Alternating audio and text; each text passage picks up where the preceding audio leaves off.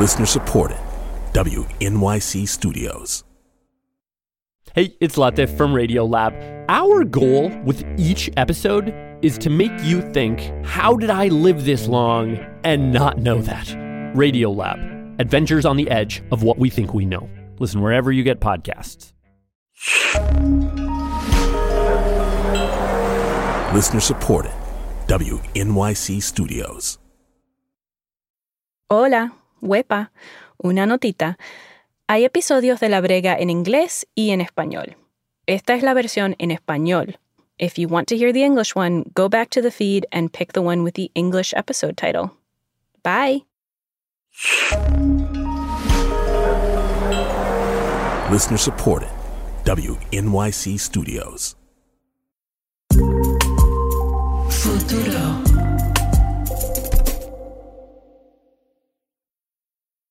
Muchos años después, frente a una periodista curiosa, Ignacio Rivera había de recordar aquella tarde remota en que su padre lo llevó a conocer la nieve en San Juan.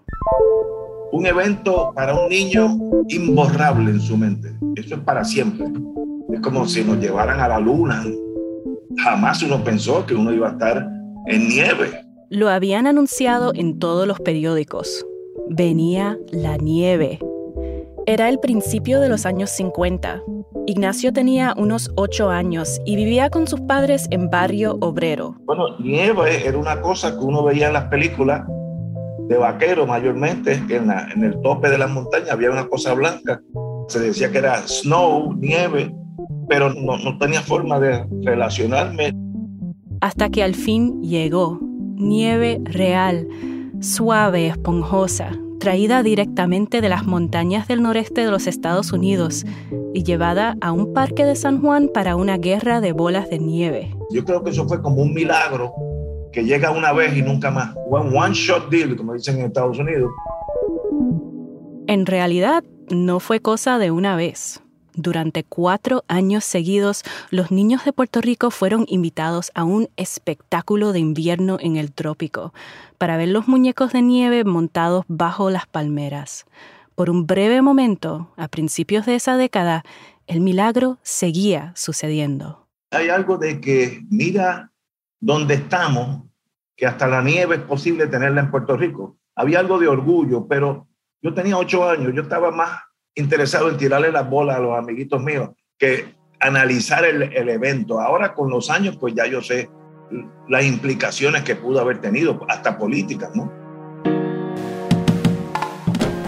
Soy Alana Casanova Burgess y esto es La Brega, una coproducción de WNYC Studios y Futuro Studios. En este episodio, cuando la nieve llegó a Macondo. Si has leído Cien años de soledad de Gabriel García Márquez, puede que todo esto ya suene algo conocido. La primera oración de esta novela es una de las más reconocidas de la literatura universal. Muchos años después, frente al pelotón de fusilamiento, el coronel Aureliano Buendía había de recordar aquella tarde remota en que su padre lo llevó a conocer el hielo. Esto pasa en Macondo, un pueblo ficticio del Caribe. El autor nunca explica exactamente cómo el bloque de hielo llegó hasta ahí, ni de dónde vino, ni cuánto se tardó en derretirse en el calor intenso del trópico. En la novela, el hielo es símbolo del progreso fantástico, pero también está fuera de lugar en Macondo. No pertenece ahí. Es como un tipo de magia oscura. Pero aquí en el mundo real, Macondo se ha convertido en el apodo de cualquier lugar donde pasan cosas surrealistas. También puede ser un insulto, y Puerto Rico es un ejemplo perfecto. Donde la fantasía y la realidad se mezclan. Pues aquí no estamos tan lejos de eso. Ignacio Rivera es abogado y locutor de Fuego Cruzado, un programa de radio. Lo que significa para mí es un país donde las cosas raras pueden ser cotidianas. Lo imposible es realidad. El concepto de Macondo se vive por todas partes del archipiélago. En la foto viral de un caballo trepado en un balcón, en una fiesta de cumpleaños para un hoyo gigante en la carretera, en el chupacabras. Llamarle Macondo a Puerto Rico es sugerir que lo fantástico ocurre sin explicación. Pero cuando la maleza invade lo que antes era un hospital, cuando toldos azules todavía cubren cientos de techos, cuando decenas de escuelas colapsan durante terremotos, alguien tiene la culpa. Lo absurdo no se debe a algún acto de magia, sino a las decisiones tomadas y no tomadas por un gobierno quebrantado. La responsabilidad de atender estas situaciones es de las personas que están en el poder. Así que, aunque nunca sabemos precisamente cómo llegó el bloque de hielo a Macondo, les puedo contar cómo la nieve llegó a San Juan. My population is about uh, more than half a million. Half a million people just in the city of San Juan. In, this, in, the, in, the- in San Juan, San Juan San Río Piedra, which is uh, composed the whole San Juan. Esta es Felisa Rincón de Gautier, conocida en Puerto Rico como Doña Fela o Doña Felisa. En una entrevista en Nueva York en 1957 explica que la población de su municipio es de más de medio millón de personas. Fue alcaldesa de San Juan por 23 años, desde 1946, y fue considerada una figura política muy eficaz. Por ejemplo, estableció escuelas maternales, que fueron modelo para los Head Starts o el nivel preescolar de los Estados Unidos. También amplió la cantidad de hospitales en la ciudad. You know, I'm, I'm working on a new hospital. I have two hospitals, but the, the physical facilities are not as good as I want to. And I'm working for the plans for a new hospital. Pero si era populista, no lo parecía.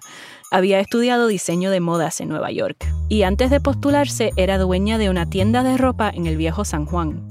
Una figura refinada, poseía 70 abanicos de mano y llevaba collares de perlas. Llevaba su cabello largo, trenzado y enroscado encima de su cabeza, desafiando la gravedad y la humedad. Parecía una versión mayor de María Antonieta, si María Antonieta también llevara gafas de sol. Una mujer elegante, alta, siempre bien peinada, se vestía muy bien y se relacionaba con el pueblo pobre. En aquellos tiempos era casi todo el mundo. Y eso la hizo muy querida en Puerto Rico por, por décadas. Ignacio se acuerda muy bien de ella. No importa dónde fuera, ella se distinguía por lo elegante que era como mujer. Para un niño de 8 años, pues eso era como una reina. extraordinaria. No hay comparable con nadie. Hilda Jiménez fue asistente de Doña Fela por dos décadas.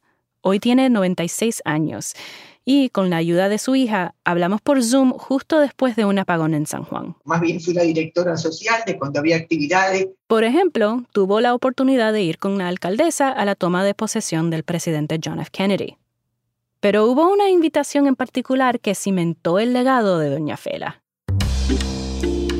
Era 1952 y un ejecutivo de la compañía de aviación Eastern Airlines preguntó si Doña Fela podría asistir a una asamblea en el estado de Florida. 400 delegados y éramos tres mujeres. La alcaldesa sería la conferenciante principal. Cuando llegaron, el ejecutivo se acercó con un mensaje del presidente de Eastern Airlines. Quiere hacer un regalo a doña Felisa.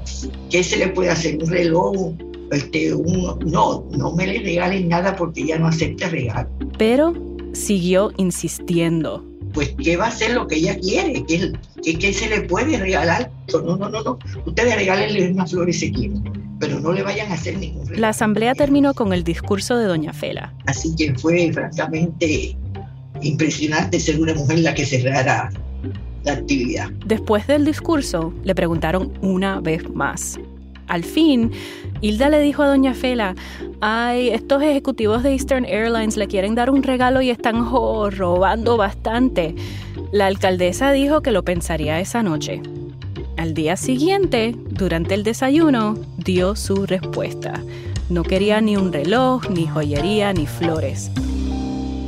Ella quería nieve.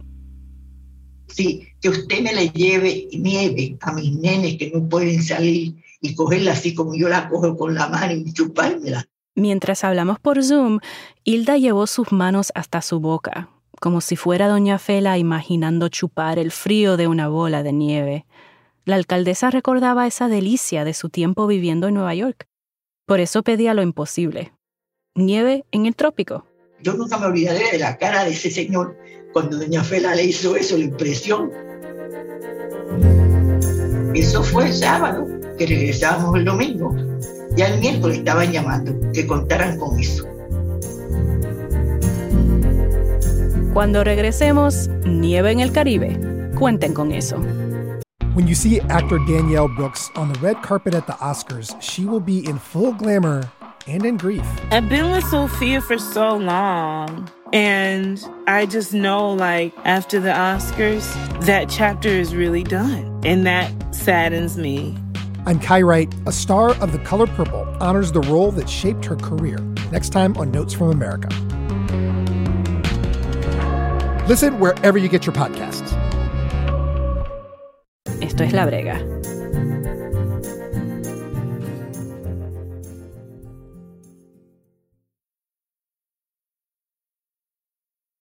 Regresamos. Esto es La Brega. Soy Alana Casanova Burgess.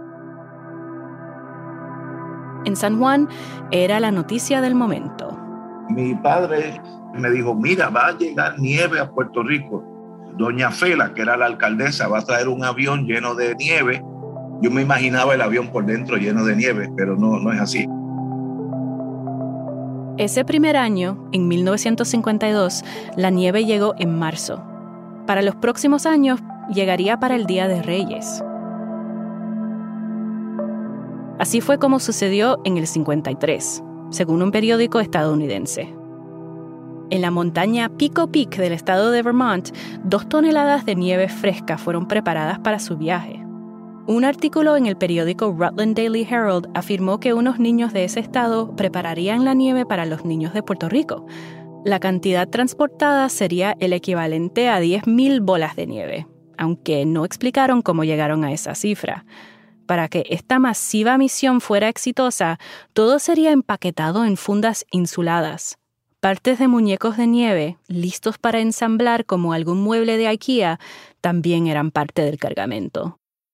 Camiones refrigerados llevaron las fundas a un aeropuerto en Nueva York, donde esperaba un avión de cuatro motores. El avión llevaba algo como una canoa de metal por la parte de abajo. Una barriga que le ponen al Constellation en aquellos tiempos, que ahí va la nieve. Y esa barriga se suelta y se le ponen ruedas cuando llegó a San Juan, esa barriga o canoa fue llevada a un parque en Puerta de Tierra, cerquita al viejo San Juan donde miles llegaron para recibirla. Llegó al Parque Muñoz Rivera y eso fue inolvidable. Todo el que estaba allí pensaba que eso era algo extraordinario, cómo pudo llegar a Puerto Rico nieve. Y no era que cayó, sino que la trajeron. Ignacio recuerda que él y sus amigos estaban tan emocionados que no podían contener sus ganas había un cordón de seguridad donde iban a bajar esa nieve y eso no funcionó. Nosotros, niños al fin, y viniendo de, del barrio, pues nos montamos y brincamos dentro de la barriga. Em, empezamos esa batalla con bolitas de nieve. Yo tiré muchísimas. No sabía que el frío es frío. A los 15, 20 minutos de estar dentro de la barriga del avión con la nieve, me empezó a dar mucho frío en, en, los pies porque son zapatos tropicales, no son botas de nieve. Me hacía mucha ilusión. Imagínate, era un sueño hecho realidad. Antonio Martorell es uno de los artistas más famosos del Caribe y su retrato de Doña Fela es parte de la colección de la Galería Nacional de Retratos en Washington. Recuerda que tenía como 11 o 12 años cuando vio nieve por primera vez en San Juan. Creo que Doña Fela tiró la primera bola de nieve del país jamás. Y ahí empezó esa batalla campal. Esa gran batalla recibió cobertura especial en Puerto Rico y en los estados. It's a race against time to enjoy this foreign importation, for the mean temperature here is 73 degrees. So gather ye snowballs while ye may. The thermometer is too uncooperative. En este noticiario de 1955, el locutor describe que divertirse en la nieve es una carrera de tiempo, pues la temperatura está en su contra. Se pueden ver cientos de niños jugando mientras pequeños destellos de blanco cruzan de lado a lado. A snowball fight to end all snowball fights for 10,000 youngsters seeing this fleecy stuff for the first time. La pelea no parece una guerra de trincheras, es más como combate mano a mano. Hombres con palas riegan la nieve por la tierra. Un nene en una camisa de mangas cortas se desliza en un trineo. Doña Fela está lanzando bolas de nieve en el aire, su peinado perfectamente intacto, gozando de todo.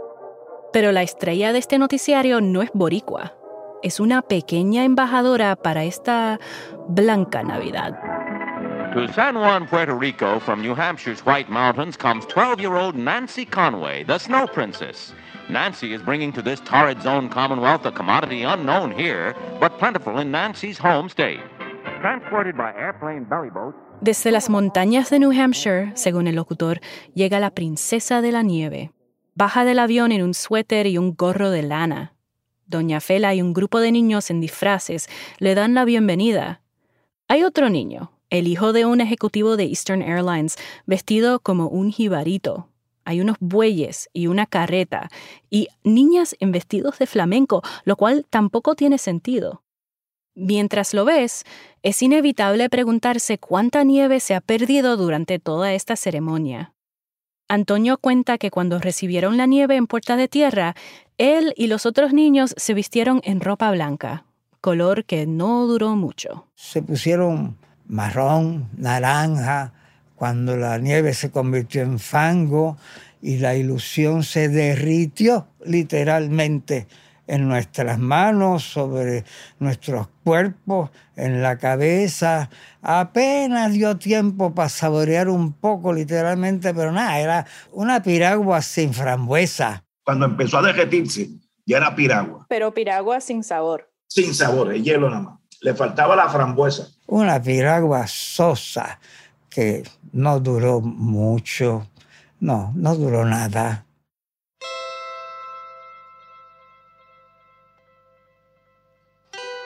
Fue una experiencia que marcó toda una época, creó un mito. Y los mitos tienen esa capacidad de sobrevivir y hacerlos evidentes, casi palpables, a gente que no lo experimentó de primera mano. Para Hilda e Ignacio, las memorias son de horas de gozo entre la nieve. Antonio, sin embargo, recuerda que la nieve desapareció en solo minutos. Y más que eso, con el paso de las décadas, ese recuerdo, el show de la nieve, ha tomado otro significado.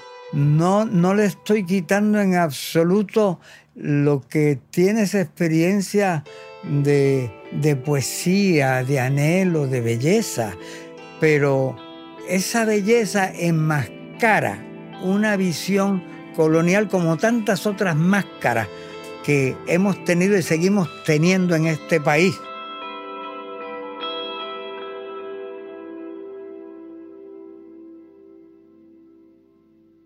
Puerto Rico no tiene nada que envidiarle a las fiestas navideñas de otros países. En el archipiélago se celebra la Navidad más larga del mundo. Dura desde noviembre, con el Día de Acción de Gracias, e incluye el 25 de diciembre, Navidad con Santa Claus, y el 6 de enero, Reyes, y continúa hasta las fiestas de la calle de San Sebastián, o Sanse, a mediados de enero. Para principios de los 50, cientos de miles de boricuas ya habían migrado a los Estados Unidos. Así que Antonio y otros chamaquitos de la isla ya tenían primos o hermanos o tíos que les contaban sobre las glorias de la Navidad al estilo gringo creíamos que le estaban pasando estupendamente y que realmente se estaban comiendo un cable. Nosotros aspirábamos a esa Navidad del Norte, eh, rica, de gente blanca y próspera. Ese era el cuento que nos tragábamos entonces y que algunos se tragan todavía. Antonio ve la nieve como parte de un intento de acercar a Puerto Rico más y más a la cultura norteamericana. Oh, absolutamente, asimilación, por lo menos un intento de asimilación. Era el sueño del colonizado hecho realidad. Este sueño del colonizado de querer ser superior cuando somos quienes somos. No tenemos que ser ni más ni menos. Y eso es patético cuando la gente no entiende su propia identidad. Pero la gente no tiene la culpa porque están condicionados por una mala educación y un gobierno colonizante que lo seguimos teniendo en estos tiempos, pero es el mismo perro con distinto collar. Y no es solo cuestión de cultura y psicología, también fue política y fue duro. En los 50 hubo confrontaciones violentas entre el movimiento independentista y el gobierno. Las ruedas estaban girando para que la relación con los Estados Unidos pareciera la mejor opción. Mientras tanto, la nieve cubría todo este conflicto como una gran frisa. Ese primer año en que trajeron la nieve, 52, fue crítico. Ese mismo mes de marzo hubo un voto para aprobar la nueva constitución y el ELA, con la promesa de que Puerto Rico sería un Estado libre asociado y dejaría de ser una colonia. Hoy entendemos que ese rebranding no se tradujo en autonomía. Puerto Rico sigue siendo colonia de los Estados Unidos y doña Felisa respaldó el ELA. Hilda, su asistente, insiste en que el espectáculo no fue parte de alguna maniobra de publicidad, ni que fue una manipulación política. Simplemente se trataba de recordar el placer de su tiempo viviendo en Nueva York. Y si los niños no podían ir a ver la nieve... Se la trajo ella, la consiguió que se trajera. Antonio dice, sí, pero... No creo que tuviera conciencia cabal de las implicaciones, porque ella también estaba montada en su propio sueño, el sueño de Lela, el sueño de este Puerto Rico que no es ni de aquí ni de allá, porque ella también estaba montada en esa onda. Ella también creía que estaba haciendo una cosa maravillosa. También hay que recordar que había mucha pobreza en el Puerto Rico de los 50 todavía la hay. La promesa del ELA fue que un enlace más cercano a los Estados Unidos ayudaría a levantar a Puerto Rico de la miseria y crearía un país del porvenir. Pero 70 años después, esa promesa, ese sueño, permanece sin cumplir. Cuatro años después del huracán María, todavía hay apagones constantes y con la privatización parcial del sistema bajo la compañía Luma Energy, el costo de la energía eléctrica sigue aumentando mientras el servicio empeora. En noviembre vi un titular que parecía sacado directamente de Macondo.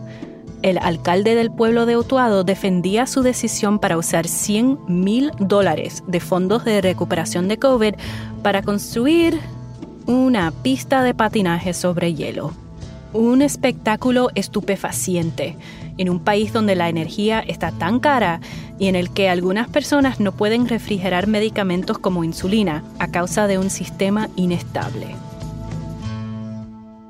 Pues cuando se va la luz es insoportable, y casi siempre se va a las 3 de la mañana y uno se da cuenta porque uno empieza a sudar como si el mundo se fuera a acabar. Ana Teresa Toro es una periodista y autora que vive en Río Grande, Puerto Rico uno tiene que ir corriendo a cambiarle la payamita al niño para que no se ensope de calor, secarlo del sudor, pues se trastoca el día, los compromisos, las reuniones, las cosas que hay que hacer con equipos electrónicos, se dañan las neveras y las estufas y los aires acondicionados y, y, y lo, lo que tienes y que has comprado con el fruto de tu trabajo corres el riesgo de perderlo y lo pierdes. No se sabe si los apagones van a durar horas o días.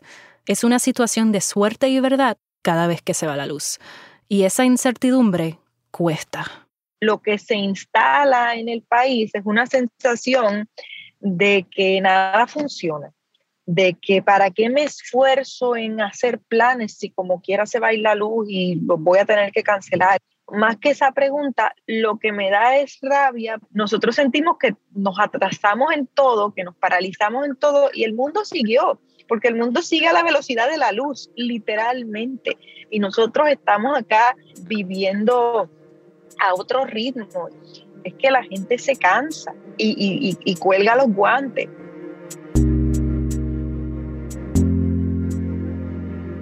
Ana Teresa vivió seis meses sin luz después de María otras personas, como mi tía, vivieron así por un año. Me acuerdo de haberla visitado y pensar en otra parte de 100 años de soledad, cuando llega a Macondo, el Macondo ficticio, una extraña enfermedad, la peste del insomnio. Todos los habitantes del pueblo olvidan el nombre para las cosas cotidianas. Para combatirlo, etiquetan todo con breves descripciones, como esto es una silla, se usa para sentarse. Esta es la vaca, hay que ordeñarla todas las mañanas para que produzca leche. Miré la sala de mi tía y vi el abanico, inútil sin electricidad. Esto es un abanico. Antes nos daba aire fresco. Este es un televisor. Antes nos mostraba películas y programas. Esto es un switch de luz. Esto es una nevera, un cargador para el celular, una lavadora, una lámpara. Y cuando nada funciona, la gente se va. Puerto Rico ha perdido más del 11% de su población en la última década. Y nos preguntamos, en periódicos, por la radio, por las redes sociales, si el gobierno está activamente tratando de hacerle imposible la vida a los puertorriqueños. Mientras los ricos de los Estados Unidos están invitados a venir y pagar menos en impuestos y arruinan las costas, todos los demás que han vivido su vida entera en el archipiélago están parados en una fila, esperando para comprar bolsas de hielo. El hielo, bueno, lo, tenemos muy fresco en la memoria, lo vivimos después del huracán. Eh, mi esposo y yo hicimos una vez como seis o ocho horas de fila eh, para dos bolsas de hielo, sabiendo que probablemente esas dos bolsas de hielo nos iban a durar un día, un día y medio.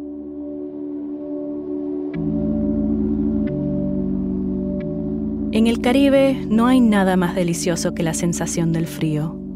Por eso, el bloque de hielo es tan tentador y fantástico cuando llega a Macondo. Y por otro lado, también el hielo es algo muy costoso y es algo que puede estar relacionado a la vida o la muerte, o sea, la posibilidad de mantener un medicamento refrigerado puede hacer la diferencia entre la vida y la muerte de una persona. Simbólicamente también el hielo es el mundo de eh, la fantasía de, de lo ajeno, pero que ya a esta etapa de nuestra historia no es tan ajeno. Hay otro cuento sobre nieve en Puerto Rico que se ha quedado con Ana Teresa y que ha formado su punto de vista de lo que es ser boricua. Pasó hace unos años. Yo fui cargada de cinismo al centro comercial más grande del Caribe, que es Plaza Las Américas, en el corazón de San Juan de Atorrey. Me habían pedido del diario en el que trabajaba que hiciera una crónica sobre la nieve que cae en Plaza Las Américas, porque en este centro comercial anualmente hacen unos pequeños espectáculos, arrojan del cielo a través de unas máquinas una especie de espuma que simula nieve sobre una alfombra color rojo. Se hace todo el performance al lado de unas palmeras. Le pareció absurdo, pero ni modo. Empezó a hablar con la gente y se topó con una mujer que trajo a sus dos hijas pequeñas. Yo decía, que hacen esas dos niñas un día de clase fuera de la escuela aquí?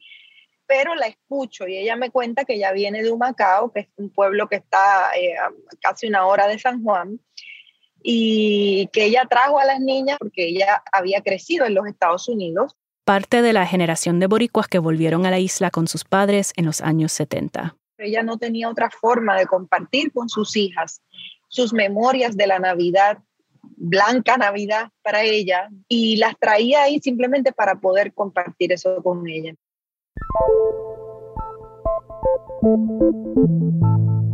Esa idea de la nieve como algo fantástico se ha vuelto borrosa y ahora es más difícil entender de dónde viene exactamente ese anhelo. Fue una gran lección de vida porque ¿quién, quién, quién es nadie para decir eh, cuán boricua o no es una memoria? Y la memoria de ella es una memoria tan puertorriqueña como cualquiera y sus memorias son memorias de hielo y su puertorriqueñidad es helada.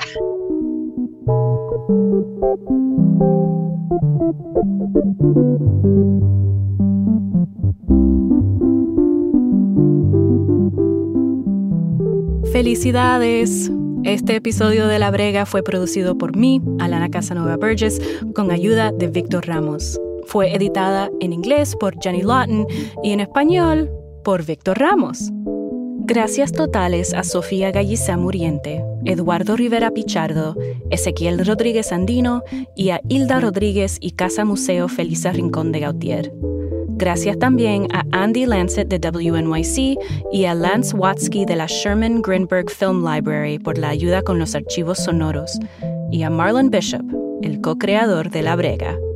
Una versión de este episodio fue producida para el programa New Yorker Radio Hour y estamos agradecidos por su apoyo.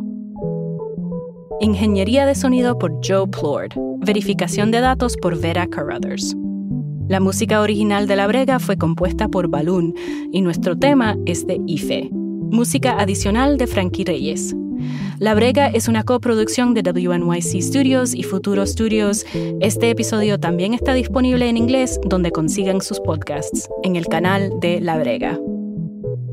Y oye, Corillo, un mensajito aquí de parte de nuestro equipo. Gracias por todo el apoyo y el entusiasmo este año. Apreciamos sus tweets, sus posts en Instagram y en Facebook, los reviews en Apple Podcasts y cada vez que recomendaron un episodio a un amigo o a una abuela o hasta a una colega gringa. Les apreciamos tanto. Gracias. Y hasta la próxima.